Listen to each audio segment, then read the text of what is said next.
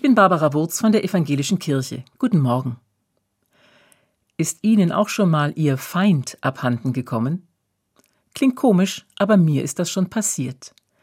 Mein Feind, oder besser gesagt meine Gegenspielerin, war eine ungeliebte Kollegin aus einer Nachbargemeinde. In der Sache ging es um die Konfirmandenarbeit.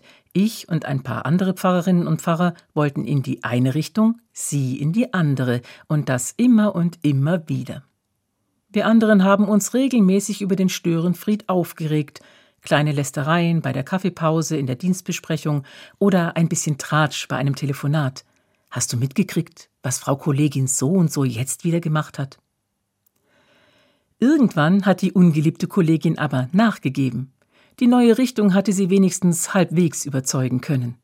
Wunderbar, endlich ging es wieder vorwärts, aber unsere Kaffeepausen sind ab da verdächtig still geworden.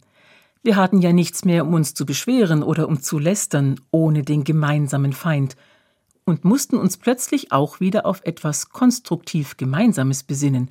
Plötzlich ging es wirklich wieder nur um die Sache. Die Erfahrung hat mich gelehrt, wie viel Kraft der Konflikt mit einem Gegenspieler zieht – und auch wie verführerisch es sein kann, gemeinsam gegen etwas zu sein oder gegen jemanden. Mein Kollegenkreis und ich damals, wir haben so viel Energie in die Abwehr gesteckt, dass wir in dem Moment, wo der Streit vorüber war, gar nicht mehr wussten, wohin mit der frei gewordenen Energie. War das nun Energieverschwendung oder nicht? Ich denke, vermutlich war es beides. Wenn man sich miteinander austauscht, und dabei auch etwas aufgestauten Frust rauslässt, ist das sicher kein Fehler, aber wenn man vor lauter Ärger die eigentliche Sache aus den Augen verliert, dann ist das etwas ganz anderes. Dann wird aus dem Ringen um die Sache mein persönlicher Kampf gegen einen Feind, und das ist Blödsinn, reine Energieverschwendung. Ich hoffe, dass mir das so leicht nicht wieder passiert, denn es geht mir wirklich um die Sache, zum Beispiel um gute und moderne Konfirmandenarbeit.